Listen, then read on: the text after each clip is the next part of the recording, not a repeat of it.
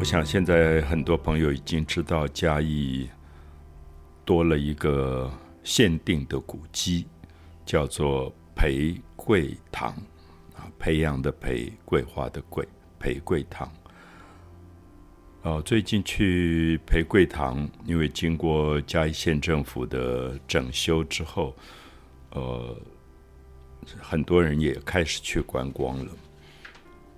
那我想走进培桂堂有一个很特别的感觉，因为这个好几代的林家的一个祖宅，那这个建筑其实有它的特色啊，我特别要谈一下，就是我们通常有时候觉得一个比较呃被纪念的建筑，一个可能他是先祖做过官。所以它有一种官家的官邸，我们叫官邸，就是很气派的官邸的感觉。或者以前是富商啊，做生意赚了很多钱，所以盖了一个豪宅。那叫豪宅，当然就很多的装饰，也非常的华丽。那我自己走进裴桂堂，我觉得它很低调。那个低调，既没有官邸的气派，也没有富商豪门的这种华丽。那事实上是一个读书人、知识分子，呃，他留下来的，在地方上可能算是一个士绅阶级的建筑吧。那我特别喜欢这种很亲近于平民的一种朴素。平时的风格。那走进大厅，你会看到，呃，第一代的这个先祖林维朝。林维朝先生是大清帝国当时的秀才，所以他的诗文都很好。那这个裴桂堂的堂号，就是由林维朝先生所定的。他把这个堂。定为裴桂堂。我们走进大厅，就会看到一副对联。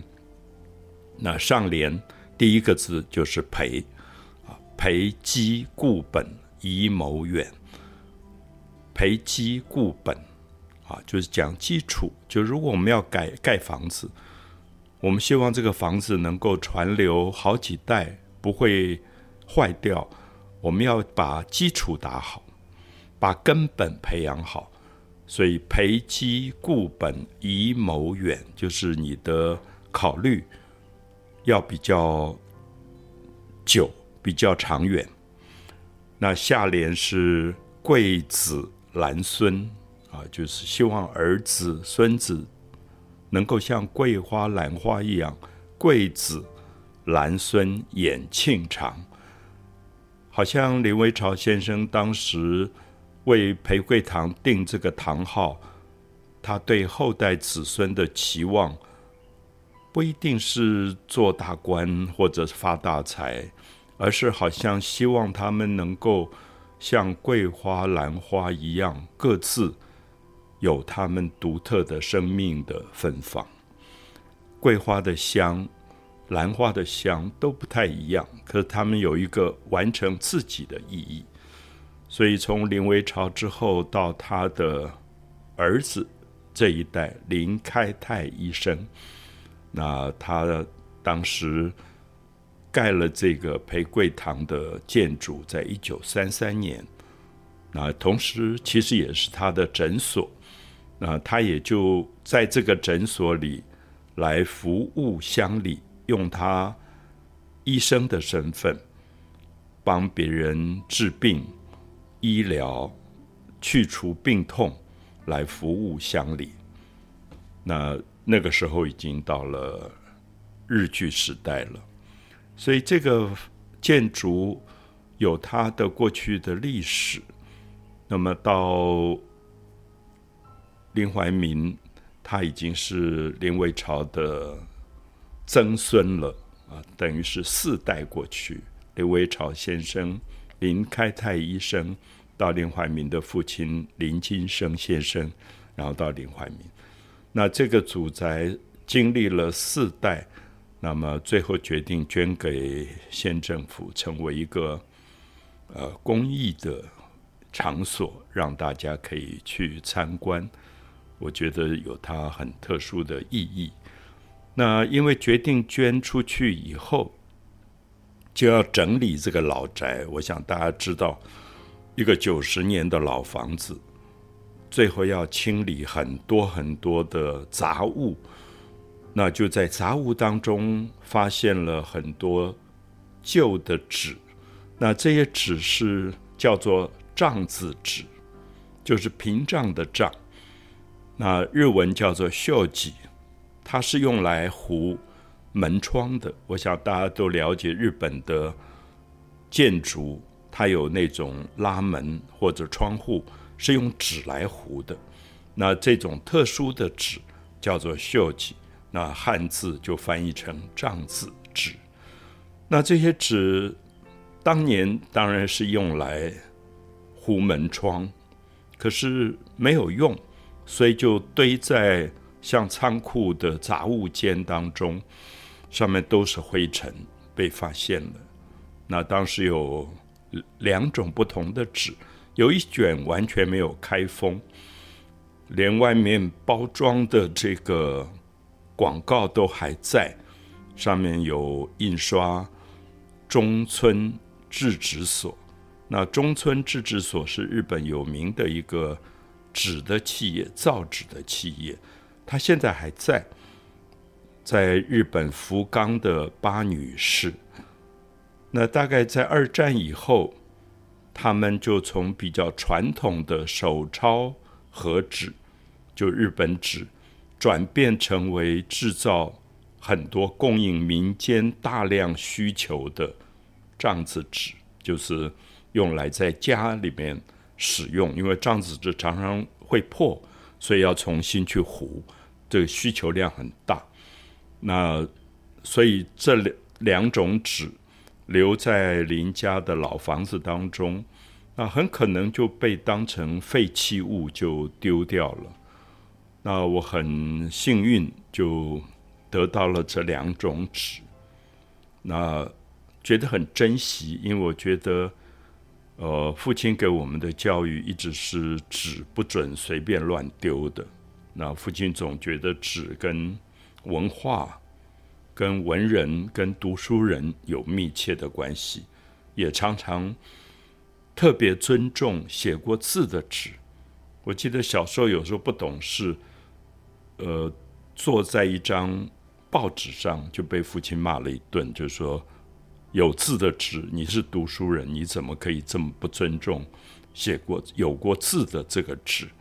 所以，我想这些记忆让我拿到这两卷纸的时候，我有很深刻的感动。我觉得一个纸可以经过这么长的时间被保存下来，真是一个莫大的缘分。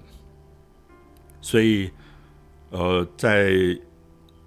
这个古迹在整理的过程当中，也刚好就碰到了新冠疫情，那我就住到池上的龙仔尾。那当时我就带着这两卷纸在农村当中，啊，因为疫情，很多人死亡，很多人惊慌，很多人感染。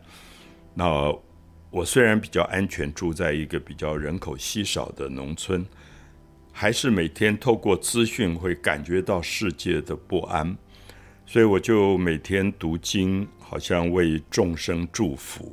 那同时就磨墨，就试试看，在这个非常老的纸上写《金刚经》的句子，像“还至本处”；写《心经》的句子，“心无挂碍”。好像一方面是安慰自己，在疫情当中能够。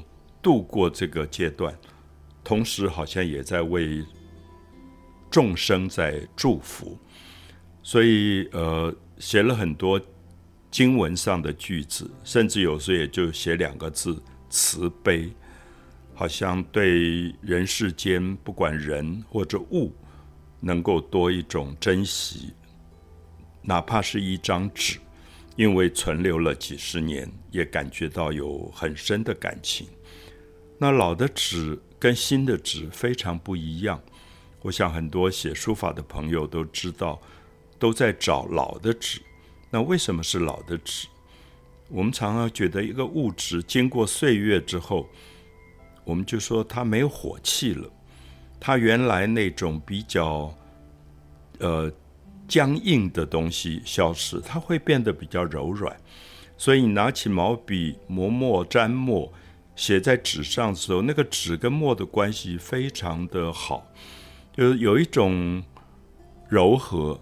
我觉得里面有一种包容啊，就是旧的物质、旧的物品，甚至我觉得旧的衣服跟新的衣服也都不太一样，因为真的经过岁月时间之后，它会有一种特别深厚的。沉潜的一种情感在里面，所以呃，这是我第一次用这么老的纸来写字，所以感觉到那个墨韵特别有层次。那我也很喜欢这几幅很小心写出来的京剧。那么。同时，当时我在龙仔尾，因为不太接触人，因为在大疫期间。大家都避免接触，所以到我农舍来的，大概主要就是很多附近的流浪猫，或者别人家养的猫。那他们来跟我玩耍，陪伴我，然后就会在我的书桌上就睡着了。那我就把抄经剩下来的墨，在这些老的纸上试试去写生，勾勒他们睡觉的姿态。那这些作品，不管是京剧或者我写生的猫，后来有些朋友看到蛮喜欢，那甚至也觉得说好像可以做一个小小的展览。可是旧的纸，我自己在新冠疫情当中的一些祝福的经文的句子或者猫，它要展览，要在什么地方展览呢？我自己觉得。好像在美术馆、在画廊也不见得适合，所以最后想到说，裴桂堂找到了这些旧的纸，那么这些纸上面写了“还至本处”，那么这些书法回到裴桂堂展览，也许是最适合的一件事情。所以大概在二零二三年的。八月就会有开始这样的一个展览，也特别谢谢，呃，嘉义县文化观光局以及新港文教基金会啊，促成这个展览，那能够让这些旧址来自裴贵堂的旧址，最后回到裴贵堂做一个还至本处的这样的一个展览，我想。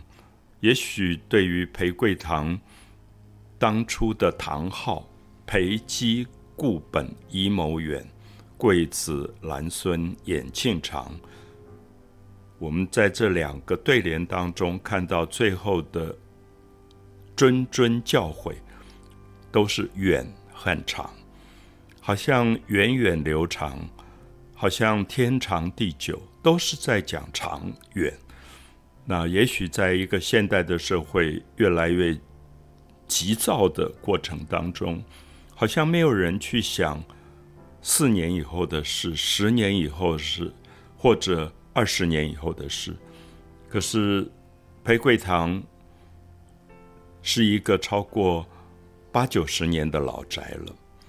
那我想，这个八九十年通过一次一次的岁月。